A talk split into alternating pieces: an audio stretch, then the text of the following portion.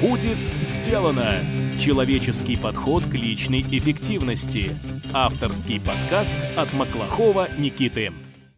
Обратите внимание, что со всеми упомянутыми в выпуске ссылками, названиями и рекомендациями можно ознакомиться на нашем сайте по адресу willbedone.ru.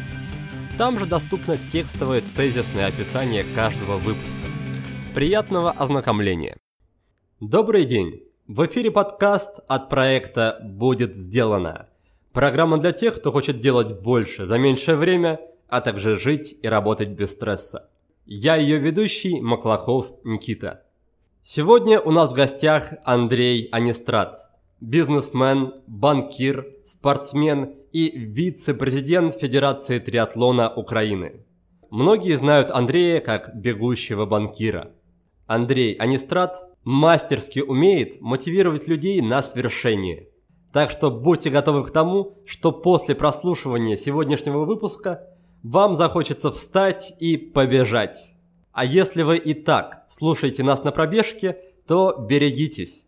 Возможно, вам захочется заняться триатлоном и преодолеть дистанцию Ironman. В нашей сегодняшней беседе с Андреем мы обсудим, как выходить победителем из сложных жизненных ситуаций. Откуда брать энергию и мотивацию для выдающихся жизненных результатов и каким образом можно найти время для занятий спортом на профессиональном уровне, если у вас свой бизнес и пятеро детей. И перед началом, уже традиционно, я хочу сказать несколько слов о наших партнерах и спонсорах компании ergostol.ru. Подготовка каждого выпуска отнимает уйму времени и сил. И в том, что подкаст до сих пор выходит каждую неделю, есть заслуга и ребят из ergostol.ru. Сами они занимаются, в общем-то, тем же самым, что и мы. Помогают людям повышать свою эффективность. Но если мы это делаем путем передачи знаний и информации, то они путем продажи столов и стульев с регулируемой высотой, на которых можно работать как стоя, так и сидя. Загляните на сайт ergostol.ru и если вам что-то приглянется, то по кодовому слову WILLBEDONE вы сможете получить скидку размером 10% на любой заказ. А если ваш выбор упадет на стол под названием Regus App, который идеально подходит для людей, кто решил полностью перейти на работу стоя, то вас ждет 15% скидка. Ну, а мы переходим к Андрею. Андрей, давайте начнем с такой темы, как проблемы в жизни и сложные жизненные ситуации – Насколько мне известно, у вас в жизни подобные ситуации случались, и они были очень даже непростыми. Так что, пожалуйста, для начала расскажите буквально пару слов об одной из таких ситуаций, чтобы у нас была некая такая точка отсчета. Из простого терял большие деньги. Большие деньги там шестью нулями, с разными, с разными интерпретациями, почему терял, как терял. Но это было там не раз, и не два, и не три. Первое такая серьезное жизненное потрясение пережил в 25 лет, когда попал в руки преступников, которые меня, мягко говоря, э, убивали, пытали, не кормили, не давали спать э, с целью вымогательства, да. Из последнего, ну, потерял, ну, хотел сказать, дело всей своей жизни. Нет, это не всей моей жизни. Ну, я на это потратил там 6 лет, там, десятки миллионов долларов, потерял как бы вот вот это дело, да, там, банк, э, тоже субъективное обстоятельство, там, место, время, люди, политика, все вместе, да. И я считаю, что каждому человеку, во-первых, даются шансы зарабатывать, и у каждого человека это все какая-то немыслимая, невидимая рука забирает, пускает человека во все тяжкие, заставляет переживать жизненное потрясение, которое кого-то ломают, а кого-то наоборот делают крепче и позволяют выше подняться. Вот это коротко отвечая на ваш вопрос. Такое ощущение, что на основе вашей жизни можно снять вполне такой захватывающий фильм. Это может быть детективный сериал. Ну, я надеюсь, что у нас будет возможность его посмотреть еще. А расскажите, пожалуйста, что, по-вашему, на внутреннем уровне, на уровне мышления отличает тех людей, которые в подобных жизненных передрягах ну, условно ломаются и опускают руки, от тех, которые воспринимают такие проблемы как какой-то вызов, который им позволяет в будущем подняться еще выше и достичь еще больших результатов в жизни? Все отличает. Это азартные люди, это заводные люди, это люди, которые сильные. Но я бы сказал, сила, азарт и, и все. Сила, азарт. Если говорить конкретно о вас, то вот условно вспомним, да, тот момент, что вчера вы были еще преуспевающим банкиром, на следующее утро вы проснулись, и у вас уже нету, по сути, ничего, никакого своего дела. Что позволило вам тогда не сломаться и выстроить все заново и пойти дальше? Номер раз это, это семья, которая мне обеспечила тыл. Без семьи я бы не смог, это сто процентов. Второе, это, конечно, спорт. Это внешне, я о внешних факторах говорю. Третье, ну, я, в принципе, такой человек со стержнем. И он не ломается, нет. Думал много, размышлял, ходил, бегал, ездил, как-то все переваривал. У меня есть еще буквально несколько человек, которые остались рядом. Они, они конечно, сыграли просто неописуемую роль э, в моей жизни. Было бы ли это возможно без них? Э, думаю, что да но с ними это было легче. Вот коротко так. По моим ощущениям, переживание подобных ситуаций делает любые другие проблемы в жизни уже менее значительными. Ну, я вам хочу сказать, что смотря с чем сравнивать. То есть, если, например, сравнивать э, работу человеческого мозга на последних 10 километрах э, бега в Ironman, то еще большой вопрос, что сложнее. Или там последних 5-7 километров марафона, когда ты бежишь на результат. Ну, то есть это точно сравнимые вещи, но, конечно, мы все находимся в таком состоянии эмоционального маятника, и чем больше мы потрясения переживаем, потом на, на все по-другому смотришь. Ты становишься, с одной стороны, жестче, тверже, при этом черствее, при этом тебе сложнее удивить. В этом есть и позитив, и негатив. Я смотрю на своего сына младшего, как он удивляется, например, или что его восхищает, что его выводит из эмоционального состояния. Я искренне ему завидую, потому что он это может такие позитивные моменты, он, он может переживать каждый день, каждую секунду. Я, к сожалению, лишен такой возможности и не могу этого сделать. Я думаю, что про спорт и про Iron Man в частности мы еще поговорим. А пока я хотел вас попросить дать какой-нибудь совет тем людям, которые не начинают какие-либо новые проекты, допустим, свой бизнес, или не запускают перемены в жизни, лишь по той причине, что боятся возможного провала. Что вы могли бы посоветовать им? У нас есть два момента, 80% почему мы не делаем чего бы то ни было. Первое – это страхи, второе – это лень. У каждого соотношение страхов и лени какое-то разное. Ну, предположим, условно, это 50 на 50.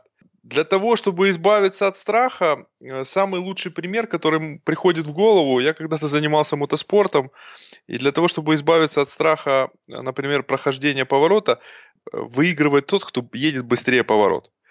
Так вот, для того, чтобы ехать быстрее поворот, надо все время ехать на грани. На грани между страхом и срывом. И все время пытаться эту грань отодвинуть. Для того, чтобы отодвигать эту грань, надо все время ехать вот на пределе. Если научиться это делать, то эта грань, она отодвигается бесконечно. Но все равно будет человек, у которого эта грань будет еще дальше. Поэтому здесь э, никогда вы не достигнете такого лимита. Э, в любом случае будет что-то, что можно будет сделать лучше. Э, я рекомендую искать эту грань, пробовать пробовать еще, еще, и еще, и еще.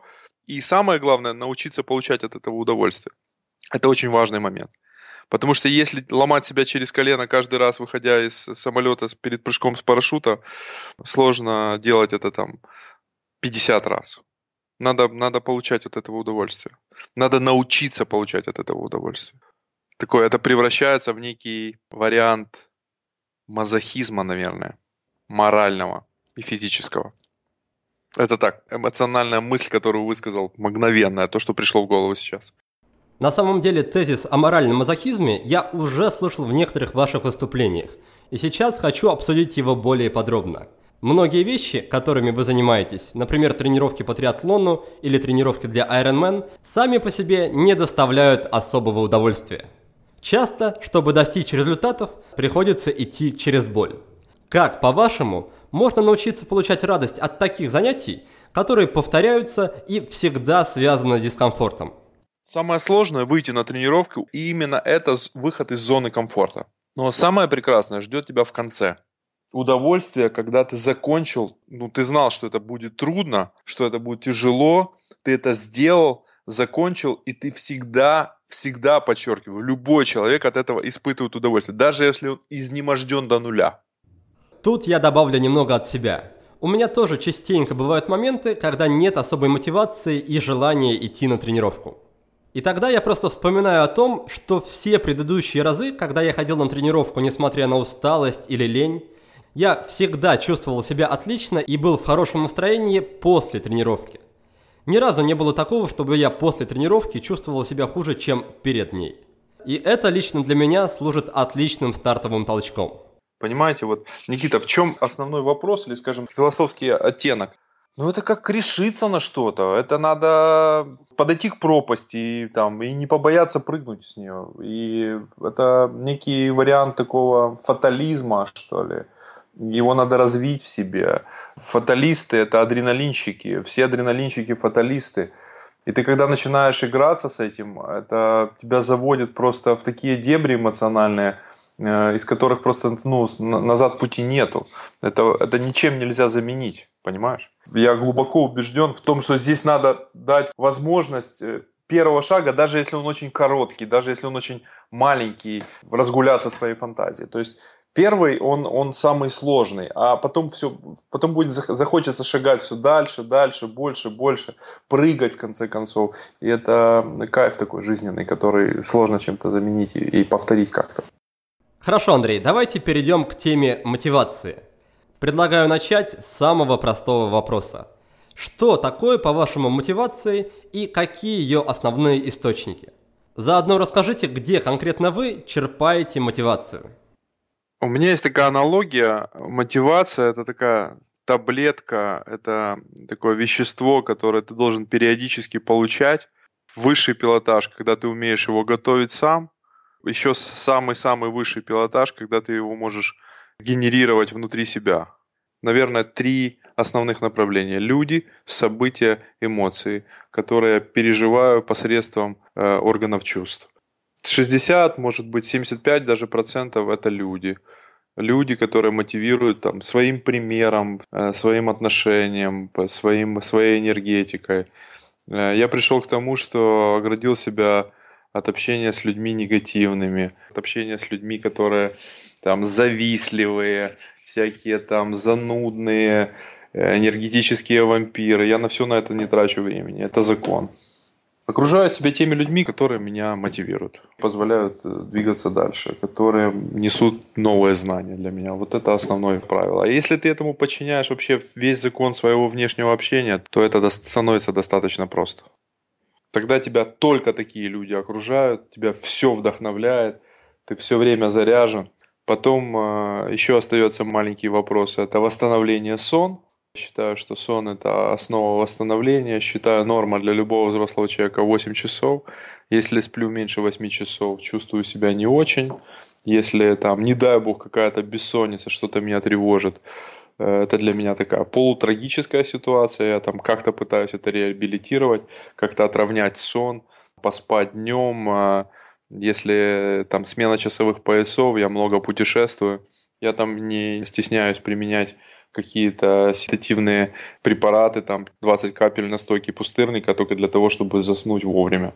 И если я знаю, что есть риск того, что я не засну, кстати, я для наших слушателей уточню, что буквально предыдущий выпуск, или чуть более ранний, был как раз на тему сна с одним из ведущих сомнологов России. Я заморачиваюсь по поводу сна, по поводу того, что я ем, что я пью. У нас есть такое слово в украинском языке «переймаюсь». Озадачиваюсь, наверное, так вот. То есть это для меня такой вопрос. У меня не бывает, чтобы я там а, случайно зашел в Макдональдс и, и съел какой-то там гамбургер. Я ненавижу есть самолетную еду. Я всегда ем перед самолетом где-то, ну, нормальную еду. Это не обязательно должно быть там дорого, но это должно быть супер качественно, чему я доверяю. Для меня очень важно, из чего сделана еда, которую я ем. Для меня очень важно, там, с кем я просыпаюсь. Редко ставлю будильник на просыпание. Я всегда просыпаюсь без будильника, где-то без четверти шесть, потому что мне в 7 надо выехать. А для этого я, соответственно, вынужден ложиться в 9.30. То есть это, правда, скажем так, последних несколько лет, потому что раньше я ложился в 11 и просыпался в 7. Вот у меня немножко сместился график, ну, в более раннюю точку. Надо там детей вести в школу, в садик. Я с удовольствием это делаю, с удовольствием провожу с ними время, соответственно. Это для меня удовольствие. Друзья, надеюсь, что наш сегодняшний разговор с Андреем Анистратом заряжает вас энергией. Но, пожалуйста, не забывайте, что заряд мотивации уже через пару дней начнет улетучиваться. И тогда, если вы хотите достичь своих целей, вам на помощь должно прийти то, что я называю целесообразным образом жизни. Определите, в каких направлениях вы хотите двигаться, чего хотите добиться и стройте действия по этим направлениям в ежедневное расписание. Шаги к целям должны войти в привычку – Другого способа достичь целей просто-напросто нет. Для всех, кто понимает, насколько это важно, я создал игру в привычке. Новый поток стартует уже в понедельник, 20 марта. У вас есть всего два дня, чтобы включиться в игру и на деле доказать свое намерение изменить жизнь к лучшему. Семь недель мы день за днем будем работать над тем, чтобы внедрить в вашу жизнь новые привычки и выбросить из нее то, что вам мешает – Напомню, что суть моей технологии в том, чтобы делать все с радостью, легко и просто, без насилия над собой, без откатов и без срывов. Это получается у всех, кто проходит игру. Получится и у вас. Ищите подробности об игре на сайте willbedan.ru game. Запрыгивайте в вагон, поезд уже трогается. Я гарантирую, что на нем вы гораздо быстрее и с большим удовольствием доберетесь туда, куда стремитесь. До встречи на игре! Андрей, а как вам удается соблюдать график вечерних отбоев на протяжении такого долгого времени, при том условии, что у вас есть жена, дети, родные, а вдобавок, скорее всего, приглашение на разные события и мероприятия? Это привычка. Безусловно, там бывают отклонения. У меня супруга работает на телеканале, она ведущая. Да, мы там в силу, скажем, даже больше ее профессиональной принадлежности вынуждены иногда посещать какие-то светские движухи. Я, честно говоря, не в восторге от них, они у меня скучны. Как правило, это какие-то презентации какого-то фильма или показы мод на сезонах мод или еще что-то. Ну, скажем, я так оцениваю их примерно на 30-40% по степени интересности для себя, да. Но в целом это сложенная система, которая сложилась не за один день. В 9 часов у нас отбой. Мы должны закончить уже ужин к 9 часам и двигаться в сторону душа. Там я купаю детей, потом мы перемещаемся, там чистим зубы, э, потом я им читаю сказку, потом выключаю свет, но в полдесятого они засыпают. Как правило, у меня уже после этого активности никакой нет. Ну, в крайнем случае мы там можем вместе спуститься вниз, там, выпить чая, пообщаться там просто вдвоем, без детей. И то это происходит нечасто. Если говорить о исключениях, то да, у нас бывают романтические вечера, мы раз, наверное, в неделю можем попросить дедушку заняться детьми, он их там укладывает, а мы можем куда-то поехать в городе. Но это, это исключение, это не каждый день. Я не ресторанный человек, я свое по ресторанам отходил там лет 15 назад. Я даже когда попадаю в пятницу вечером, это бывает крайне редко, на улицу Киева, да, я с, удивлением для себя открываю, сколько новых мест там пооткрывалось, какая движуха вообще в городе. Но было свое время, когда там надо было ходить по дискотекам. Прошло время, это стало неинтересным, и сейчас, сейчас другое время. Сейчас э, кто-то скажет, это старость. На самом деле я, я совершенно не чувствую себя, скажем так. Мне просто это неинтересно. Ну, просто неинтересно. Я это все перепробовал, пережил на определенном этапе. Я не скажу, что каждому человеку это, этого надо наесться, но ну, наверное, для того, чтобы понимать, что это тебе не нужно, надо знать, что это такое. Наверное. Такая система, которая сложилась много-много лет, плюс еще этому сильно способствовал спорт.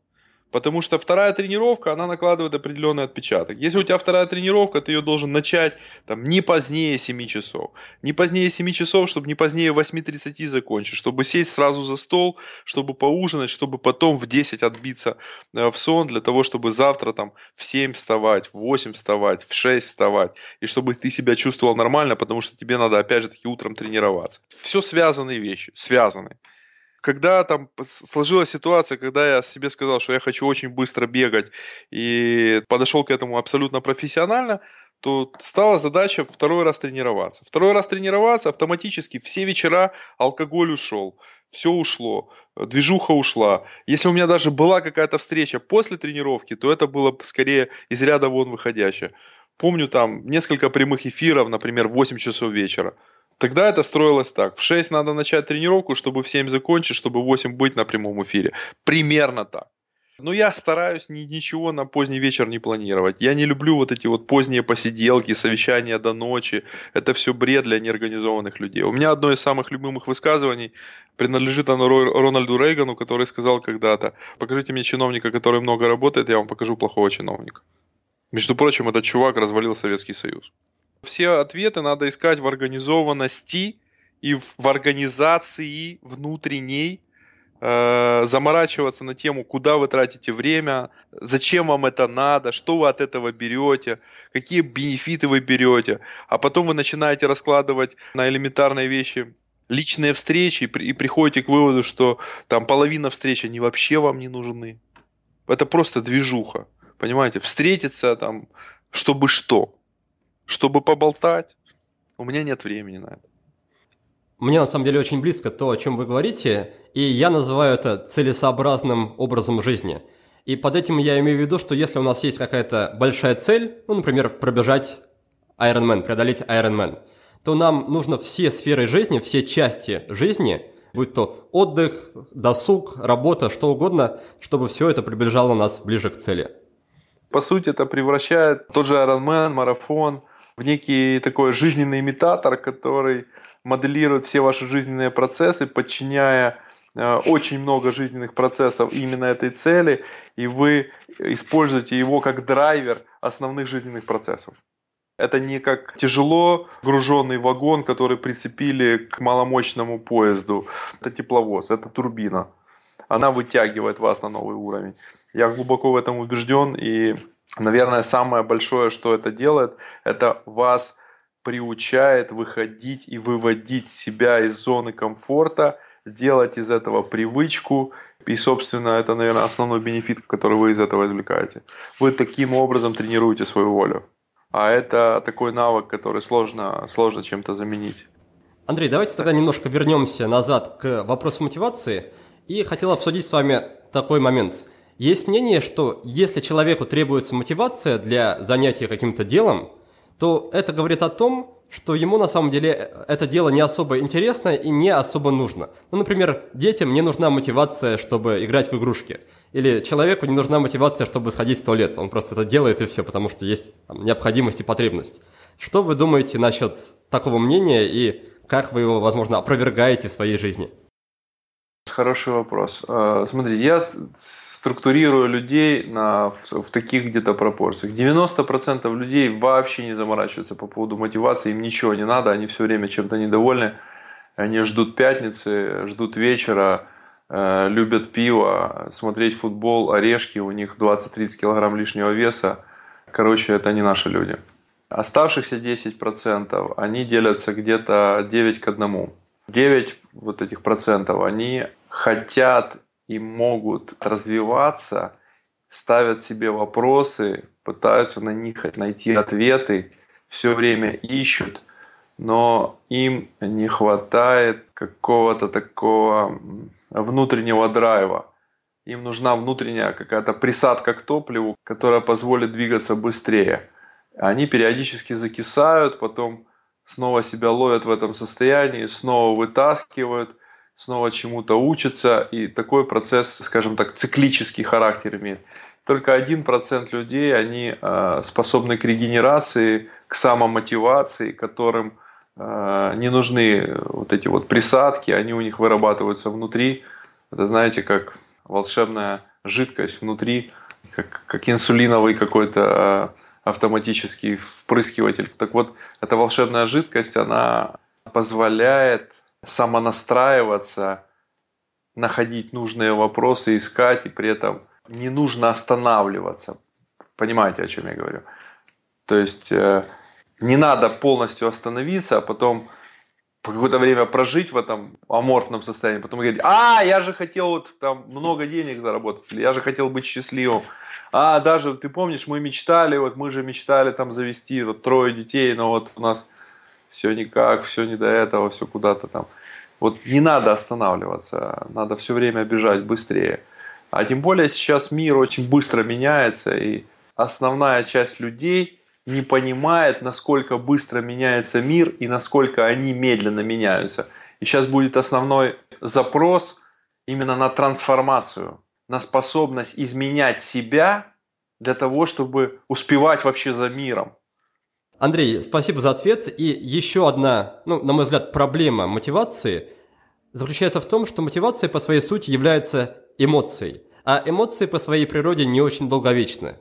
На самом деле это классно, Никита. Это дает уверенность в том, что я всегда буду востребован. Эмоция – это миг, это эмоциональное отклонение. Человек раз получил эмоцию, потом отошел, ему опять нужна эмоция. Все эмоция. Новый BMW – эмоция. Любовь – эмоция, секс – эмоция, ожог – эмоция, блинчик с вареньем – эмоция, вкусный чай, кофе – эмоция, все эмоция. Мотивация – это тоже эмоция. Эмоциональная инъекция. Она нужна людям. Они хотят этого. Они хотят с кого-то брать пример. Они хотят пользоваться чьим-то опытом. Они хотят с кем-то соревноваться. Я им даю такую возможность. Это здорово. Тут я согласен, но как раз мой вопрос заключался в следующем. Вот мы послушали зажигательного Андрея Анистрата, зарядились энергией, зарядились эмоциями, зарядились мотивацией, но буквально через 2-3 дня эмоции это уже буквально как не бывало, да, то есть нужна новая порция. Поэтому вопрос, как этого не допустить? То есть есть ли какие-то другие способы поддерживать себе какую-то стабильную мотивацию, кроме как регулярного обращения и регулярного прослушивания Андрея Анистрата, да? Ну, боюсь, что нет. боюсь, что нет. это наркотик, от этого сложно соскочить. Эм, если серьезно, то каждый, наверное, должен прислушиваться к себе и пытаться отвечать себе на вопрос, что растягивает эту эмоцию, что ее укрепляет, что ее генерирует еще. Здесь очень тонкая грань. Надо все время себя выводить из зоны комфорта. У меня бывают такие дни, когда вроде бы занимаешься важными делами. Три, четыре, пять, шесть встреч. А оглянешься назад, вот прошла неделя. Что ты хорошего сделал? Пробежал четвертак в среду. Хорошо. В воскресенье пробежал тридцатку. Хорошо. Познакомился с новым человеком. Был в каком-то месте. Там что-то узнал новое. Мой рецепт – надо настроиться на то, что каждый день вы чему-то учитесь, и это и есть обязательство. Вы же не можете прожить дня без того, чтобы почистить зубы два раза, с утра и вечером. Вот так надо приучить себя чему-то учиться. А это сложно, когда ты там много всего видел, там много всего знаешь. Тогда надо учиться тем вещам, которые просто интересны и, казалось бы, там достаточно тривиальны. Я каждый раз, когда сажусь в маку, понимаю, что мне надо поучиться обращаться с этой непростой, большой, быстрой, умной и красивой игрушкой. Потому что я ее использую на 3%. Вот уверен, что ну максимум на 5. А хочу использовать на 60. Представляете, что нужно для того, чтобы научиться этому? Найти знания, которые тебя позволят научиться этому. Потратить на это время. Можно сколько можно тратить на это время? Да много. Можно каждый день потратить по полчаса. Вот я недавно дискутировал со, своим, со своими младшими детьми и рассказывал им о том, что представляете, если вы каждый день будете запоминать три английских слова. Три, не пять. Каждый день. За год у вас получится почти тысячу слов. Нет, не почти, больше тысячи слов. Любой нормальный человек на уровне интермедиат употребляет не больше тысячи слов. Не надо пять лет учить язык. Надо каждый день три слова учить. И таких вот direction of activity у каждого из нас очень много. Их просто надо написать перед собой, как-то транспарировать в ежедневный график. Вот такая у меня идея.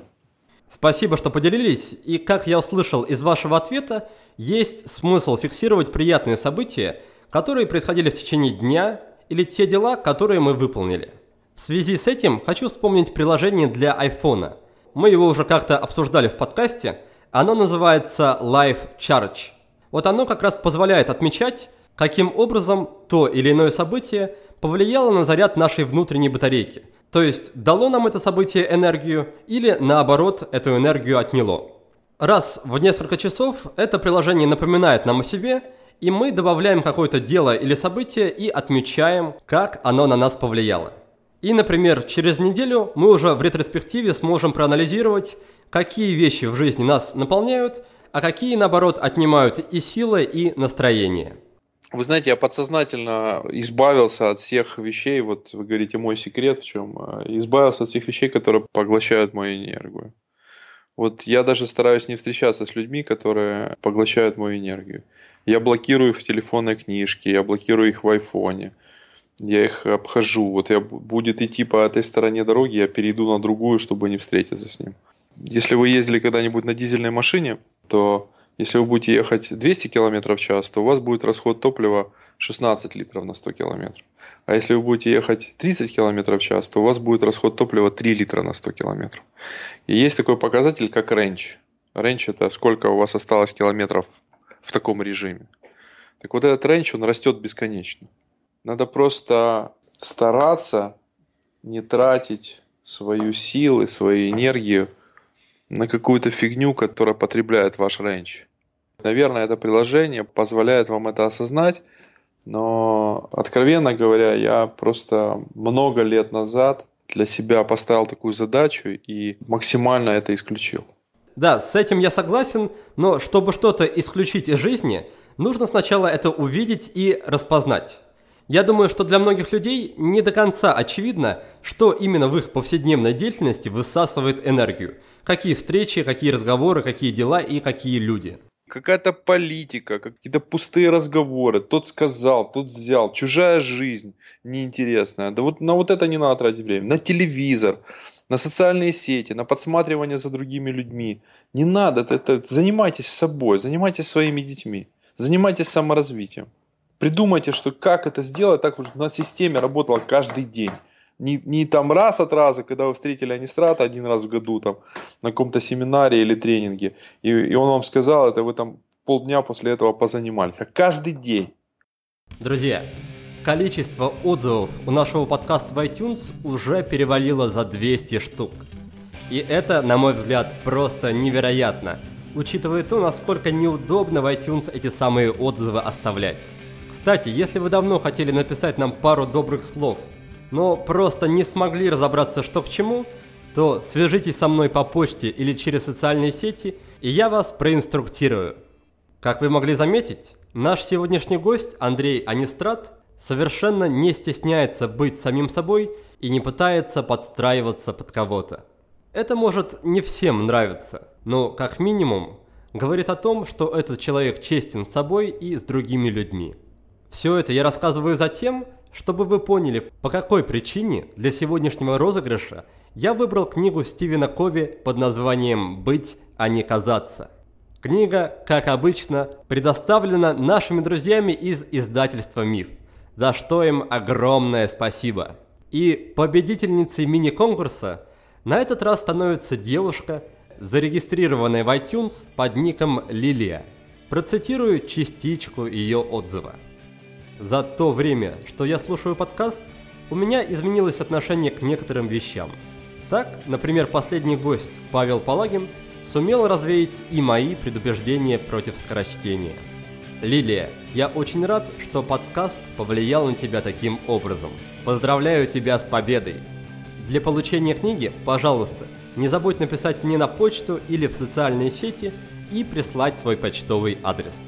Напоследок, я еще разок повторю правила конкурса для тех, кто слушает нас впервые. Оставьте отзыв о подкасте в iTunes, и если отзыв окажется самым свежим на момент записи нового выпуска, то книга ваша. А если не окажется, то вашей станет открытка из Таиланда. Вот так просто. И давайте обсудим тему спорта в вашей жизни, триатлона и дистанции Ironman. Как ни крути, такой жесткий спорт, как триатлон, он предъявляет существенные, серьезные требования ко всем сферам жизни. И к отдыху, и к питанию, и к сну. Мы это уже обсудили, в принципе.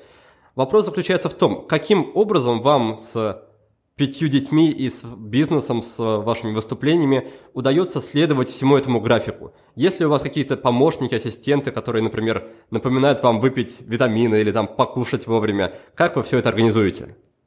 Покушать это на уровне инстинктов. Я как собака Павлова, я постоянно должен есть. Проснулся, поел.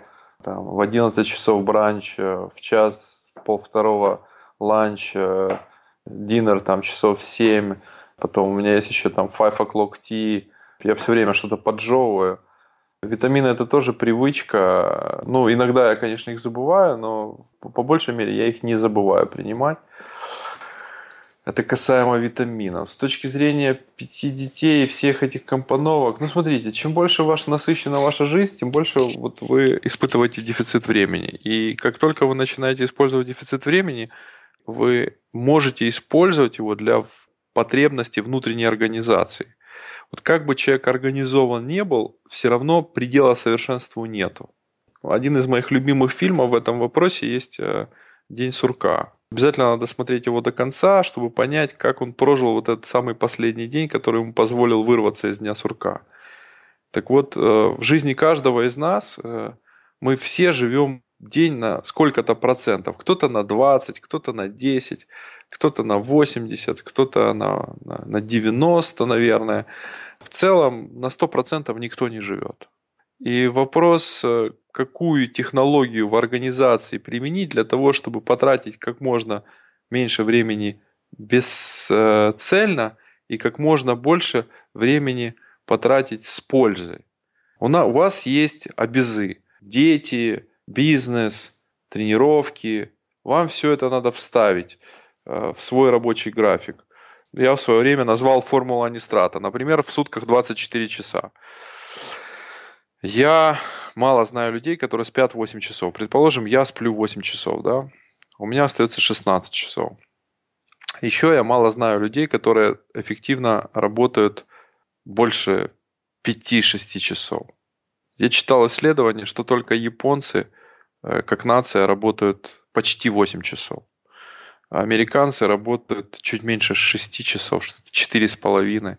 А все славяне в среднем работают чуть больше 2 часов. Так вот, если убрать вот эту шелуху лишнюю, ненужное, то у вас останется огромное количество времени. Так вот, остается 16 часов. Предположим, мы работаем 8. Предположим. Остается еще 8 часов. Это еще логистика. Это там доезды, пробки, трафик джем, какие-то подготовки к встречам. Они съедают, наверное, еще 2-3 часа, особенно э, в режиме мегаполиса. Москва в этом случае такой ужасный город, потому что там в дороге очень много проводишь времени. А все остальное это оптимизация. Оптимизируешь процессы, ставишь себе определенную задачу сэкономить там-то, там-то, там-то, смотришь, где можно экономить, как можно экономить. Собственно, это вопрос именно организации. Плюс еще сейчас масса всяких девайсов, applications, которые позволяют помочь вам в этом вопросе. Но я, честно говоря, не пользуюсь ничем. Какое-то время пользовался э, Outlook Express, но это было там совсем давно, лет 9 назад, 8. Но у меня до сих пор где-то эти болтаются задачи, которые я тогда внес и там э, что-то выполнил. Ну, большую часть выполнил, но есть которые не выполнены. Поэтому это тоже полезно писать иногда. Но главное, чтобы это не стало там целью вашей жизни, написать задачу и, и как-то ее там осознать потому что можно там запутаться. Можно писать 250 задач и, и захлебнуться в них. Для того, чтобы организоваться, нужно составить мега дефицит э, времени, мега дефицит. Люди, которые не могут организоваться, это первый признак того, что им нечего делать, что они не догружены. Всегда можно найти человека, у которого проблем гораздо больше. Поверьте мне. Особенно если туда еще подключить пару проблем со здоровьем, то сразу все становится на свои места. Точно так же и здесь. Можно всегда найти более высокоорганизованного человека. Можно приблизиться к нему, можно поучиться у него, можно попросить у него прожить с ним один день. в конце концов можно заплатить за это деньги для того, чтобы ответить для себя на какие-то вопросы. Ищите новое знание в людях, э, которые преуспели в этом вопросе больше, чем вы. Когда-то сказал Гандапас, нельзя спрашивать совета по поводу рождения детей у специалиста, у которого нет собственных детей, или там пытается избавиться от э, какого-то недуга человека, который страдает вредными привычками. Это априори не работает. Нужно идти к источнику знания в этом вопросе и, его использовать. Андрей, вы упомянули про интересное исследование по поводу рабочего времени, и я хочу пояснить для наших слушателей, что в этом исследовании имелось в виду чистое рабочее время. Можете там сидеть, ковыряться в носу, вы можете отвечать на звонки подружки, вы можете там читать новости. Это не работа. Это вы делаете, потому что вы хотите этого делать, это делать. Это вы делаете для себя. Для себя, подчеркиваю. А теперь ответьте для себя на вопрос – Точно вы хотите это делать для себя? А может, вы хотите посвятить это время своим детям? Или себе непосредственно, там, ну, за над своим телом? Может, вы хотите позаниматься полтора часа йогой или пилатесом? Чем сидеть в каких-то дурацких новостях и читать какую-то пургу. В этом плане бывает очень полезно хотя бы в течение дня провести хронометраж времени, то есть замерять, например, каждые 15 минут, чем мы эти прошедшие 15 минут занимались. Ну, там, один раз это проделать можно, но, опять же таки, увлекаться этим я не сильно рекомендую. Периодически можно раз в год делать. Казалось, что ты там потратил на фигню 30% времени, а вместо этого ты хотел доспать один час. Андрей, мы с вами уже немножко обсудили тему привычек, и, например, вы упоминали, что если человек хочет изучить английский язык, ему необходимо и достаточно учить три слова в день, и через год у него будет вполне такой приличный словарный запас – а какие, на ваш взгляд, привычки фундаментальные для тех, кто хочет преодолеть дистанцию Ironman? Ну, разумеется, кроме регулярных тренировок, какие еще привычки есть смысл внедрить в свою жизнь? Сейчас пишу книгу, рабочее название «Лайфхак начинающего марафонца». Честно говоря, думал, что их будет больше, получается, что их меньше. Из самого простого – спать 8 часов, отказаться от крепкого алкоголя, две тренировки в день, утром, вечером, жесткий режим, питание по расписанию, витамины, аккуратное отношение к своему здоровью. Ну, расшифрую здесь. Если вы заболеваете, надо лечиться, а не ждать, пока сама собой там насморк пройдет. Такие привычки, там, не носить маленькую обувь. Эти многие страдают. Вы, когда э, начинаете заниматься подготовкой к чему-то серьезно, это полностью меняет вашу жизнь. Напоследок я хотел задать вам вопрос по поводу счастья и таких ярких впечатлений в жизни. В, из одного из ваших выступлений я слышал, что наиболее яркие эмоции у вас связаны с моментами финишей различных дистанций, как раз триатлона или айронмена. Скажите, насколько разумно тратить множество времени, я, насколько я помню, это было 9 недель или даже несколько месяцев, ради там всего лишь 5 минут вот этого счастья, этих ярких эмоций. То есть не будет ли более разумно вложить это время в, во что-то другое, пусть не настолько яркое, но все равно приятное и более растянутое во времени? Никита, вы только что сказали, что мотивация – это эмоция. Мы все гоняемся за эмоциями. Я убежденный фанат, охотник за счастьем. Я считаю, что счастье – это основная задача, которая нужна мне, да. Поэтому я убежденно верю в то, что нужно заниматься счастьем. Если мне это доставляет такое удовольствие, то почему мне этим не заниматься? 9 месяцев по 3 часа в день. Да ради бога. Если в конце концов я получу пик. Вот вы знаете, у меня сейчас другой вопрос. Что мне позволит другой пик получить? Вы не задумывались над этим? что мне позволит такой же пик получить по эмоциональному состоянию. Если я увижу на циферблате время на 10 минут лучше на, финишном, на финишной прямой, знаете, сколько для этого надо работы проделать? Год. Год надо тренироваться каждый день. И есть очень высокая вероятность, что не получится. Ну, то есть так, 50 на 50, скажем так.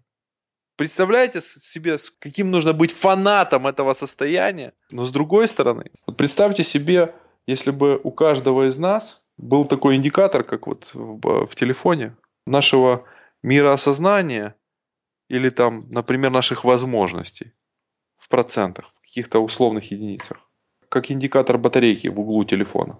И что такое 100%? И какой бы был средний индикатор у людей?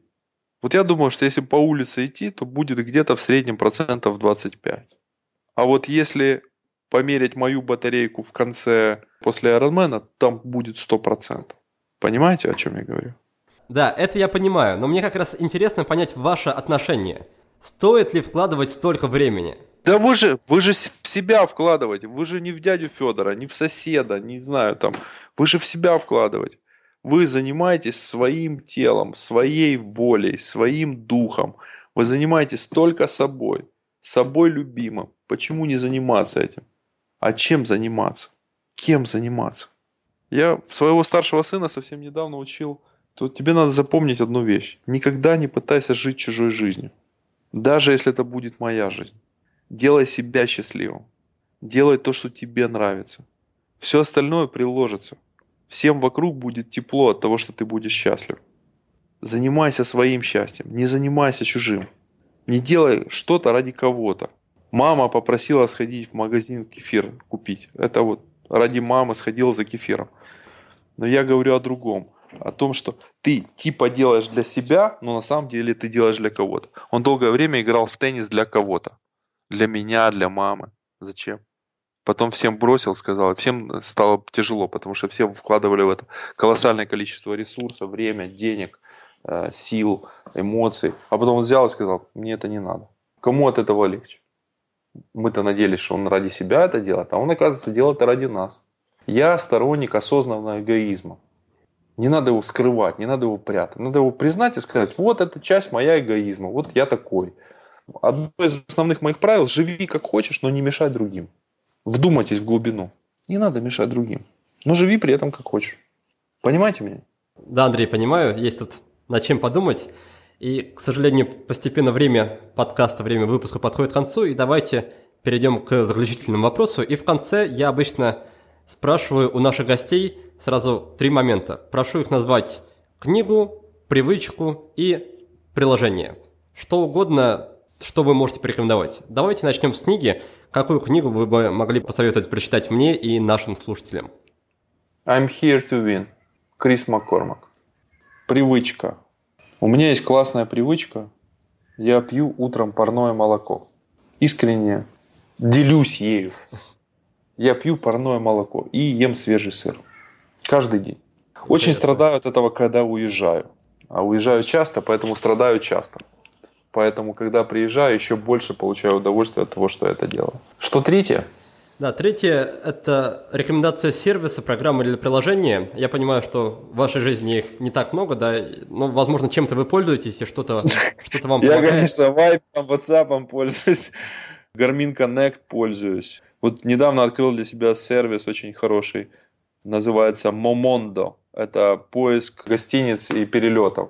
Оказывается, для меня это было большое откровение, что внутри Европы вообще очень дешево летать. То есть практически в любых две точки можно долететь, но вот гарантированно за 50 евро. Я понимаю, что мы живем просто на какой-то луне, понимаете? Вот у нас из Киева вылетит, это вот 500 евро, там 600 евро, ну меньше ты не заплатишь. Это первое. И я, у меня всегда было 100 помощников, а тут я захожу сам и букирую себе гостиницы. Просто миллион вариантов, на карте видно. Очень нравится. Называется Момондо. Хорошо, у нас тогда получилась книга Криса Маккормака. Называется по-русски она «Я здесь, чтобы победить». Привычка да. – это пить по утрам парное молоко и иногда еще добавлять туда сыра. И сервис – это сервис-агрегатор авиабилетов и гостиниц под названием «Мамонда». Спасибо вам большое за вдохновляющую и мотивирующую беседу. Желаю вам, чтобы в вашей жизни было еще очень много ярких моментов и много улучшенных результатов не только на 10 минут, но и даже на большее время. А вам, мои дорогие слушатели, желаю найти, наверное, мощную мотивацию в жизни, которая будет вас питать, которую вы будете заряжать с помощью Андрея или с помощью каких-то других других мотиваторов, людей, Я, деле, инструментов, да. Здесь рынок бесконечный, он на всех работы хватит. Главное, чтобы вам заходило. Главное, чтобы я вот, кстати, если говорить о коучинге то, или о мотивации, я считаю своим основной задачей, чтобы человек вышел удовлетворенным, чтобы он получил эту эмоцию. Это иногда бывает непросто. Но кармически очень правильная работа. Ладно, это философия. Спасибо. Хорошо, друзья, спасибо, что были сегодня с нами. Успехов и до новых встреч. До свидания. А в следующем выпуске к нам в гости придет Дмитрий Тарасов, предприниматель и основатель сервиса для организации целей и задач под названием Хаус Контроль. Наш разговор будет посвящен программным и техническим аспектам личной эффективности. Узнаем, каким критериям, по мнению Дмитрия, должен соответствовать идеальный планировщик и как приучить себя этим самым планировщиком пользоваться на регулярной основе. Кстати, в 22-м по счету выпуске нашего подкаста мы уже обсуждали похожие темы с тезкой Дмитрия Тарасова Дмитрием Соловьевым. Тот выпуск назывался «Как упростить жизнь с помощью приложений и сервисов». Рекомендую вам его послушать или переслушать в качестве подготовки к беседе с Дмитрием Тарасовым. Лично я так и поступлю. Но пока что я прощаюсь с вами до следующей субботы. Успехов! Вы прослушали очередной подкаст от проекта «Будет сделано».